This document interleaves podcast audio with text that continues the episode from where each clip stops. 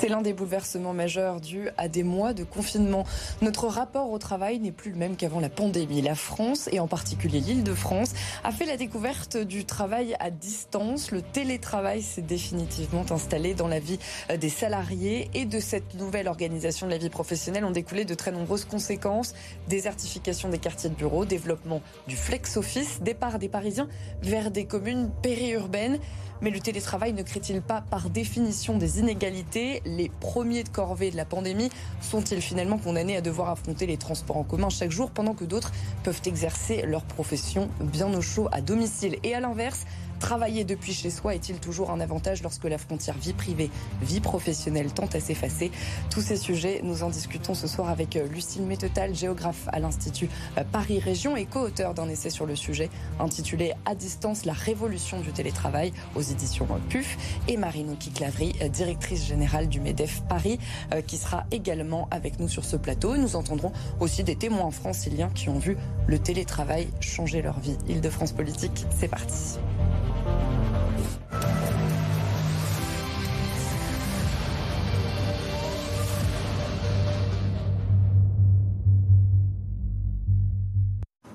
Et bonsoir à toutes les deux. Merci beaucoup euh, d'avoir répondu favorablement à l'invitation d'Île-de-France Politique. C'est un important travail de sociologues, d'économistes, de géographes, d'urbanistes qui ont mené la publication euh, de cet ouvrage qui s'appelle donc à distance la révolution euh, du télétravail, donc publié aux éditions PUF.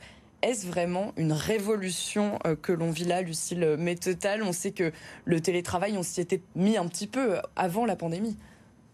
Il est possible que ça change quand même beaucoup de choses par rapport à nos désirs, nos aspirations, par rapport à nos quotidiens, nos façons de, bouger, euh, le transport. Euh, les déménagements éventuellement, et puis tout ce qui se passe au sein du travail lui-même, euh, la reconfiguration des bureaux, le, sens du collectif, on en parlera, qui peut être un sujet. Bref, sans parler forcément de révolution, euh, si on a souhaité euh, faire ce travail, c'est qu'on sent que par petites touches peut-être, euh, l'avènement du télétravail peut avoir des conséquences sur l'aménagement de l'île de France. Et en tant qu'agence d'urbanisme, on est concerné. Et c'était pour dire aux décideurs, il y a peut-être des signaux faibles à observer qui dessinent un avenir nouveau. Euh, finalement, euh, Marine Kiklavry, est-ce qu'on y serait venu aussi vite sans la pandémie Parce qu'il y avait déjà des textes qui avaient été votés justement sur euh, la mise en place d'un cadre pour le télétravail, mais est-ce qu'on y serait arrivé aussi rapidement?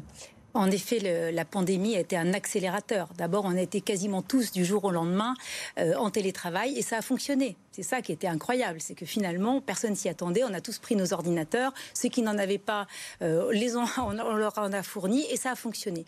Et donc, en fait, on a vu un avant et un après. C'était quand même un mouvement qui existait, surtout dans les grandes entreprises avant cette pandémie.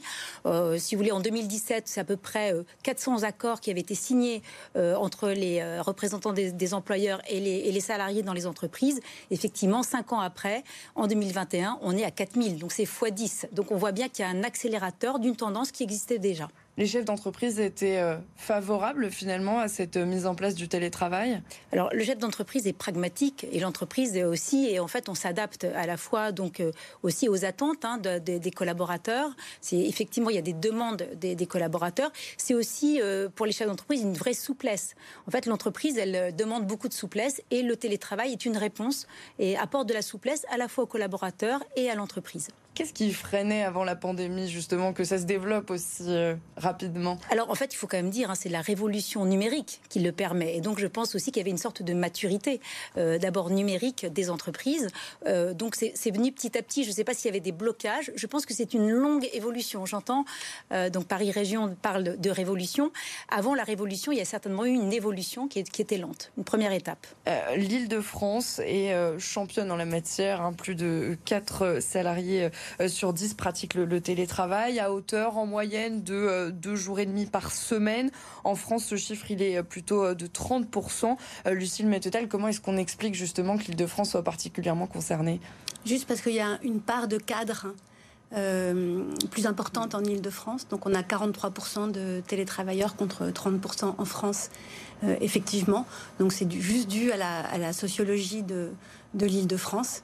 Effectivement, vous l'avez souligné en introduction, c'est un sujet qui crée aussi des inégalités, ou en tout cas euh, qui les révèle, euh, entre ceux qui peuvent télétravailler et ceux qui ne peuvent pas télétravailler, même au sein d'une entreprise, où certains, en fait, euh, vont se retrouver, notamment le vendredi, en fonction support d'ingénieurs ou de cadres qui, eux, travaillent chez eux. Donc ça, c'est un sujet.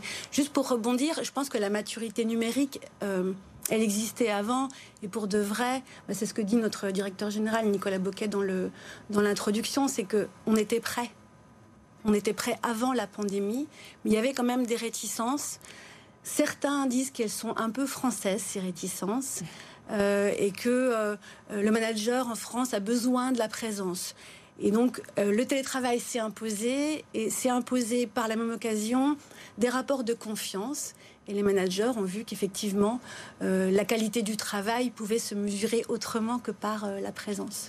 Alors c'est aussi un bouleversement pour, euh, pour, les, pour les salariés, hein, cette mise en place du télétravail. en ce moment, on voit qu'il y a une hausse très importante du prix de la vie et notamment du, coût de l'électricité. Est-ce qu'il y a des indemnisations qui sont mises en place, notamment par, par les entreprises, pour les salariés Comment est-ce que se font ces accords avec les salariés?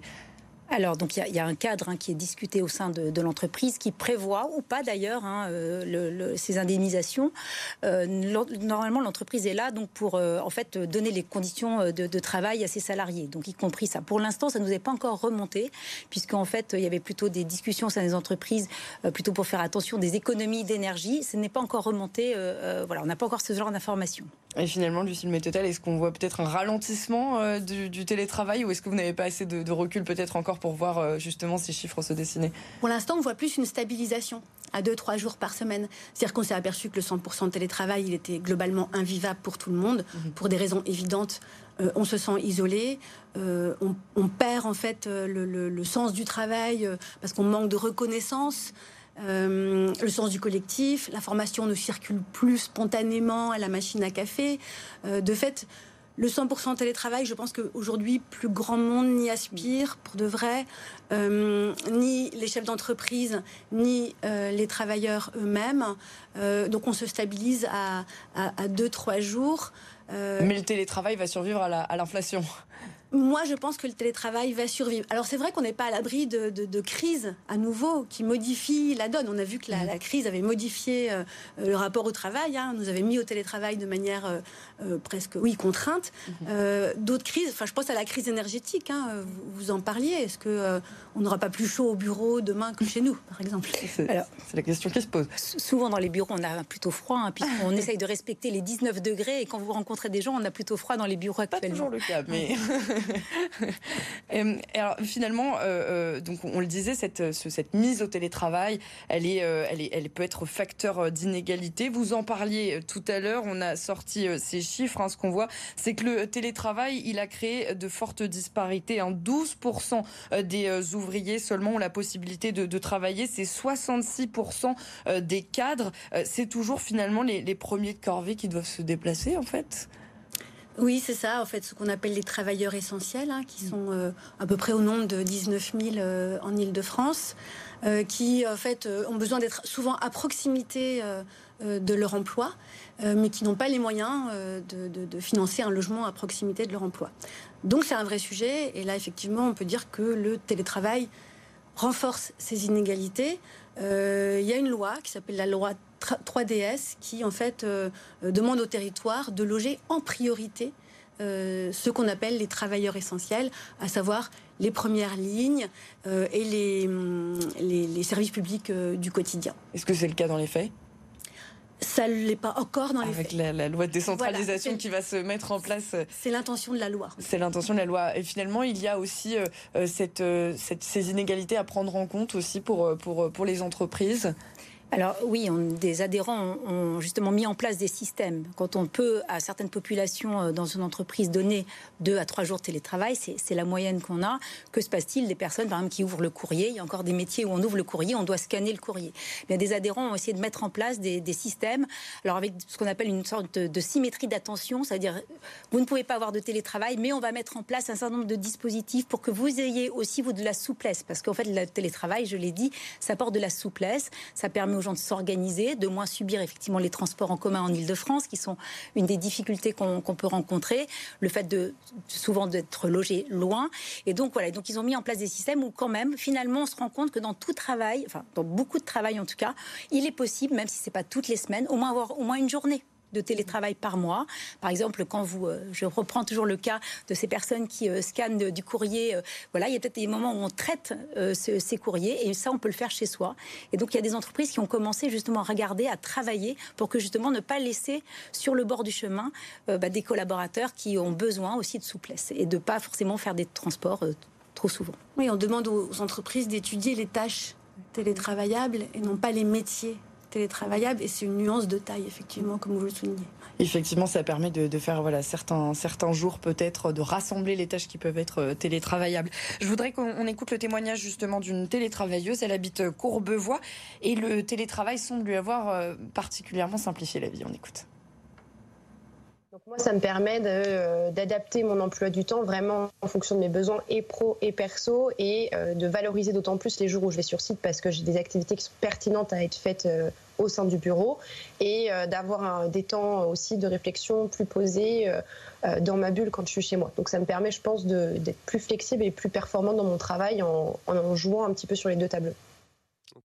C'est ce que vous avez euh, constaté euh, également parmi euh, les sondés de, cette, de, cette, de ces de ces multiples études, justement, c'est quelque chose qui permet, voilà, le télétravail, ça permet d'avoir, de se réapproprier un peu l'organisation de sa, de sa vie personnelle aussi. Oui, d'avoir effectivement plus de, de, souplesse. C'est parfois une question de survie hein, pour certains qui habitent très loin, en Seine-et-Marne, à la frontière ou au-delà de la frontière euh, francilienne.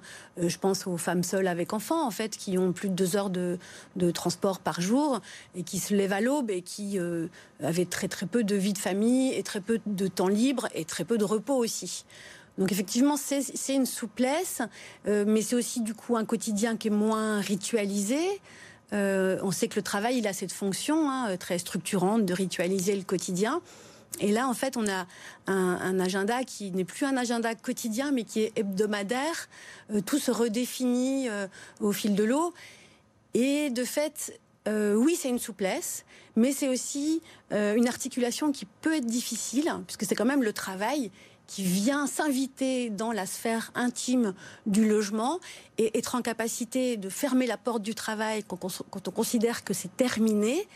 Euh, être en capacité de dire à sa famille je suis là, mais je ne suis pas là parce que je suis au travail, c'est une vraie difficulté. Pour les femmes, en plus, ça peut être un, facteur de, surcharge mentale, euh, notamment euh, justement quand eh bien on a des enfants. Comment est-ce que c'est pris en compte aussi par les entreprises? Alors d'abord, on est à l'écoute des, salariés, alors soit directement parce qu'on est dans des plus petites structures, soit parce qu'il y a des représentants euh, des, salariés. Il faut savoir aussi que les accords qui sont signés dans les entreprises, pour la moitié, sont des accords à durée déterminée. C'est-à-dire que c'est intéressant, c'est-à-dire qu'on regarde dans le temps comment ça se passe. Il y a aussi des formations qui sont faites hein, pour aussi savoir euh, mieux gérer son temps, euh, son, organisation. Et ça, c'est au manager en fait hein, de proximité. Je pense qu'en tout cas dans cette révolution télétravail, il y a quelque chose d'intéressant, ce qu'on appelait, désolé, en mauvais français le middle management a un nouveau un rôle extrêmement important dans, les plus grandes entreprises. Et c'est le, management de proximité qui va justement être à l'écoute, essayer de capter ces signaux faibles, euh, comme on le fait d'ailleurs quand on est dans un bureau, hein, euh, capter les signaux faibles de ses salariés dans les difficultés qu'ils pourraient rencontrer. Et après, bah, le travail du manager et de l'entreprise, c'est d'accompagner ses salariés. Donc oui, il y a des remontées. Et l'idée, c'est vraiment de valoriser le, ce management de proximité.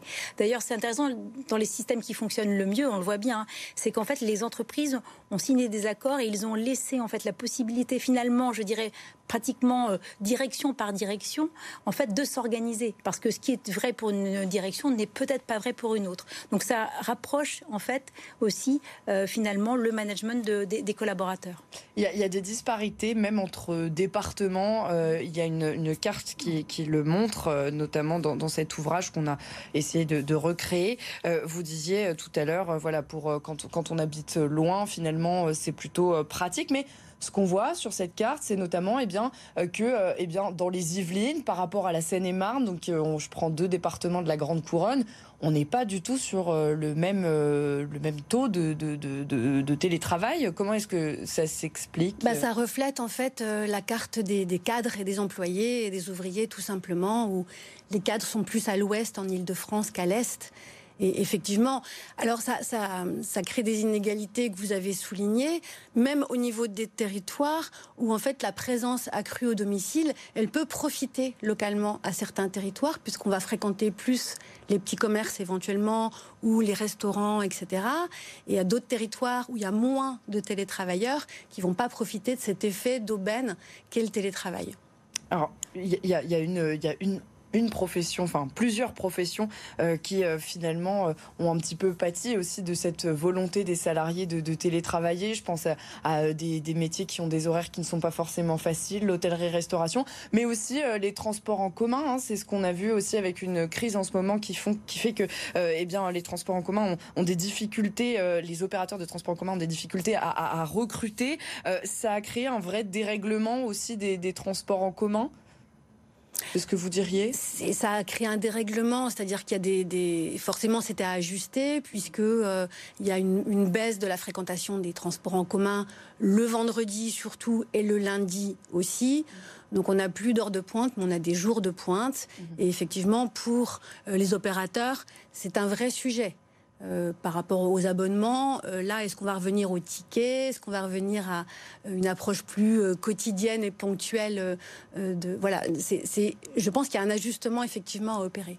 Marine Cavry, il y a un ajustement aussi à faire du côté des, entreprises. Peut-être dire bon bah voilà, vous, vous allez vous n'allez pas pouvoir télétravailler tous les vendredis, mais peut-être un vendredi sur deux, sur trois, et même peut-être une organisation entre entreprises en Ile-de-France. Alors c'est, certain, et, et vous l'avez dit, en fait, on se rend compte que les journées de télétravail se concentre le mardi et le jeudi. D'ailleurs, on peut le voir, c'est les jours d'ailleurs que les syndicats ont choisi pour faire la grève, parce que c'est là où c'est censé avoir le plus euh, d'impact. Euh, donc oui, pour l'instant, euh, alors ça va dépendre des entreprises, mais globalement, ce qu'on constate, c'est qu'il y a quand même beaucoup de souplesse. On laisse beaucoup de souplesse d'organisation en fait au sein de chaque service.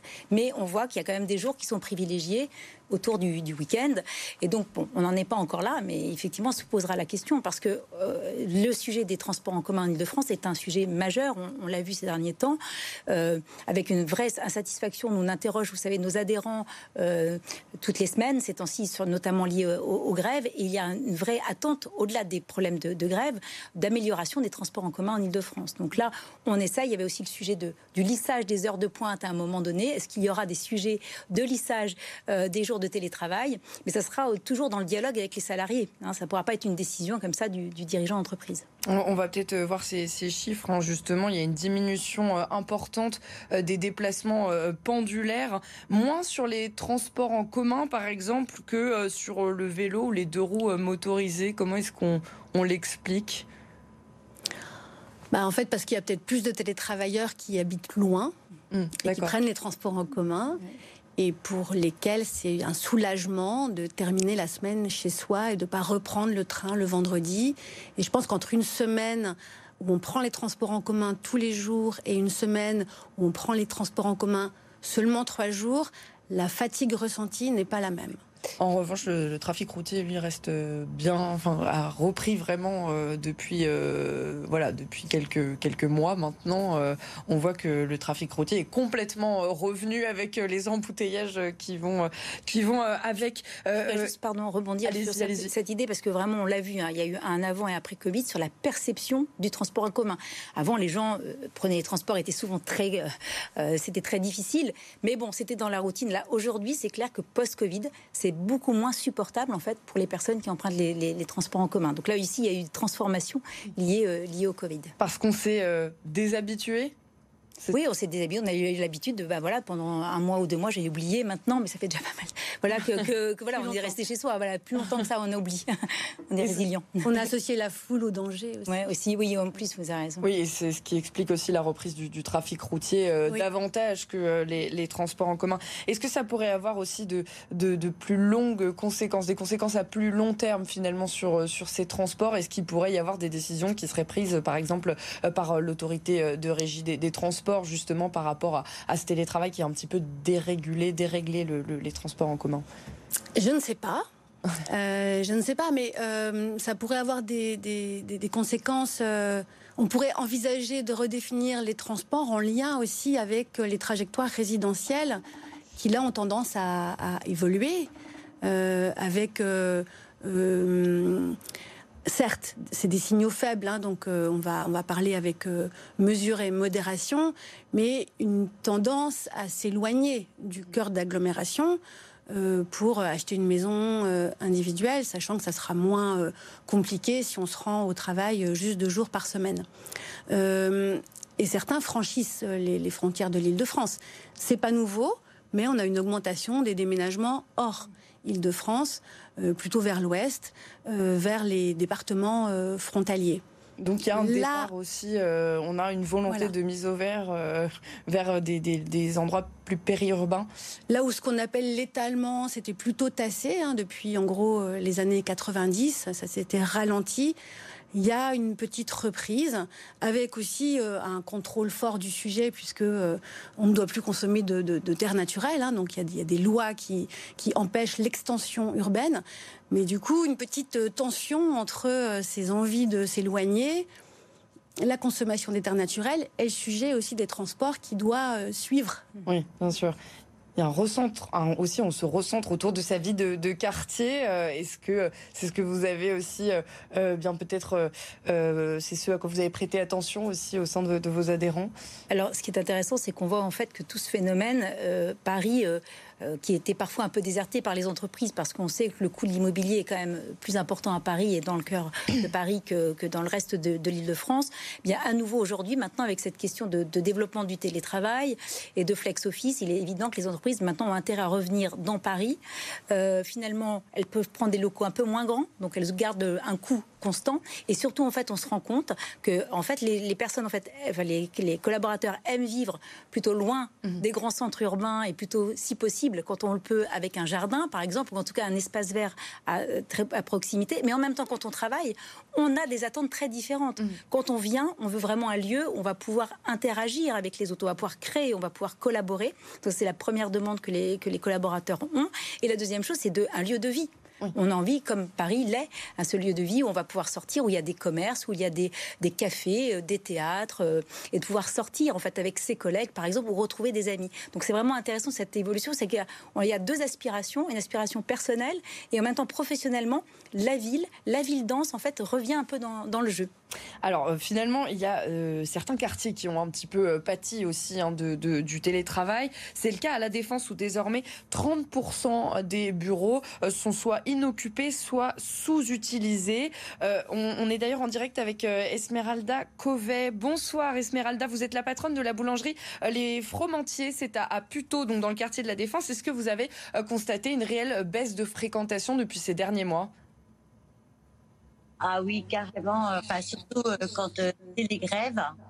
Euh, bah voilà, ils sont tous en télétravail, donc il n'y a personne dans les bureaux. Sinon, euh, non, on travaille super bien quand tout le monde est, au rendez-vous, quoi. Quand il n'y a pas de, grève de transport, quand il n'y a pas de... Vous, vous constatez quand même qu'il y a des jours où il y a beaucoup plus de monde et des jours où vraiment, euh, là, c'est, personne, plus personne n'est là? Ah bah oui, surtout quand il y a du télétravail. C'est-à-dire plutôt le vendredi, par exemple le vendredi, le mercredi. Euh, voilà, maintenant, euh, tout le monde, euh, enfin, beaucoup de monde au bureau prennent les télétravail le mercredi et le vendredi. Vous, êtes, vous avez obtenu des aides, peut-être de la région, du département, du gouvernement, peut-être justement suite à ces mois de pandémie? Est-ce que vous avez la sensation que les, autorités sont eh bien, un petit peu sensibles à cette question? Ah non, pas du tout. Hein. J'ai eu aucune aide aucune. non, non, pas du tout. Hein. Et, vous, et vous constatez tout de même un, chiffre d'affaires qui baisse? Bien sûr. Bah quand je, vous dis quand surtout quand c'est les grèves, le moment des grèves, mhm. personne ne travaille, il y a personne, c'est le désert, c'est un samedi dimanche quoi en fait. Alors qu'avant la pandémie, finalement, ça ne changeait pas grand-chose les jours de grève? Non, quand même. Euh, beaucoup moins quand même. Hein. Beaucoup moins. Euh, est-ce que vous avez constaté peut-être des problèmes de sécurité euh, dans le quartier, dans certains jours où il n'y a vraiment personne? Parce que c'est ce que démontrent certaines études, c'est que eh bien, il y a certains quartiers qui, en se vidant, deviennent un petit peu moins, moins sûrs. Non, j'ai rien remarqué en fait. Hein. Non, je ne vais pas vous dire quelque chose qui me semble pas. Non, non. Bien sûr. en tout cas dire, la défense, euh, c'est vraiment très très bien. Plutôt, euh, c'est euh, formidable. C'est où c'est qu'il y a beaucoup de monde, où c'est qu'il y a les gens bougent. Il y a quand même pas mal de commerçants. Mhm. mais là, vraiment, quand c'est c'est la grève, le télétravail, tout s'enchaîne et il y a vraiment pas. Enfin, c'est les commerçants ne marchent beaucoup moins, quoi, en fait. Bien sûr. Et euh, euh, même après, euh, on va dire, plusieurs mois après la pandémie, finalement, les, les clients ne sont pas revenus au niveau d'auparavant, quoi. Oui. Très bien. Merci beaucoup Esmeralda Cové. Donc vous êtes euh, patronne de la boulangerie Les, les Fromentiers donc euh, à, Puteaux. Merci euh, d'être intervenue dans notre émission. La question que je posais notamment sur la sécurité, c'est ce qui est démontré dans, une des études qui, montre eh bien que certains quartiers se vident et donc du coup que la sécurité a plus de mal à voilà à être à respectée. Il y a plus de problèmes d'insécurité dans, dans ces quartiers-là. Oui, euh, ça peut être un sujet. J'avoue qu'on n'a pas d'études précises euh, sur euh, l'insécurité due au télétravail, mais on a un urbanisme des quartiers d'affaires qui est assez particulier, l'urbanisme de Dalle. qui ne concerne pas que les quartiers d'affaires, hein, mais allez, en l'occurrence, on parle de ça, qui fait qu'il n'y a pas de circulation routière. Et on sait que pas de circulation routière, c'est potentiellement de l'insécurité parce qu'il n'y a pas de passage. Euh, parce que si, voilà. Et, de fait, oui, euh, quand il y a moins de personnes euh, sur la dalle parce que télétravail, potentiellement, s'il y a moins de monde, il y a moins de surveillance mutuelle et éventuellement plus d'insécurité. Ah, un tout dernier point sur les, tiers-lieux. Il y en a 1030 en Ile-de-France. c'est finalement, ils sont en pleine expansion, ces tiers-lieux. Est-ce qu'ils tendent à se développer? Est-ce que les entreprises ont un rôle à jouer aussi sur, sur ces tiers-lieux? Oui, elles peuvent proposer à leurs collaborateurs justement donc de ne pas de ne pas s'éloigner trop de leur euh, domicile, donc de garder ce bénéfice de ne pas devoir prendre les transports en commun, mais en gardant un côté interaction, parce qu'on voit, on n'en a pas parlé, mais il y a des vrais, enfin on l'a évoqué, mais des vrais sujets d'isolement de certains collaborateurs, et donc il faut pouvoir briser. Donc c'est effectivement des choses qu'on peut proposer aux salariés, de dire là vous pouvez un certain nombre de jours, on prend, on passe un accord avec ces lieux, euh, l'entreprise passe un accord et donc permet à leurs salariés, d'aller dans ces lieux. Et, ces tiers-lieux, ils sont en plein développement. Il y en a de plus en plus en Ile-de-France bah, En fait, c'est drôle parce que c'est ce qu'on s'est dit avec euh, euh, Pascal Leroy et Florian Tedeschi, avec qui j'ai coordonné ce, cahier. C'est que euh, au départ, on s'est dit c'est peut-être une fausse bonne idée le tiers-lieu parce que finalement, si on a la chance de travailler chez soi, pourquoi sortir et travailler ailleurs. Et en fait, en lien avec ce qu'on évoquait tout à l'heure, à savoir la charge mentale, notamment des femmes qui, en fait, euh, quand elles sont euh, chez elles euh, au travail, ont du mal à échapper à tout ce qui relève de la gestion domestique et de la planification du foyer, etc pour voir une solution. Oui, et cette, cette proximité. Et c'est aussi en fait euh, euh, l'occasion. C'est aussi un facteur de redynamisation euh, des villages, des bourgs et des hameaux. recréer de la sociabilité autour du tiers lieu, faire des rencontres professionnelles, c'est aussi des opportunités. Donc en fait. Euh, tous les trois, on est parti en fait un peu de loin sur le sujet et finalement on se dit que oui, c'est sûrement une, bonne idée. Merci beaucoup à toutes les deux. Euh, voilà, cette émission euh, est terminée. Donc le télétravail, la révolution du télétravail, c'est aux éditions PUF. Donc et ce sont les cahiers de l'Institut Paris Région. Merci à vous. L'information continue sur BFM Paris de France.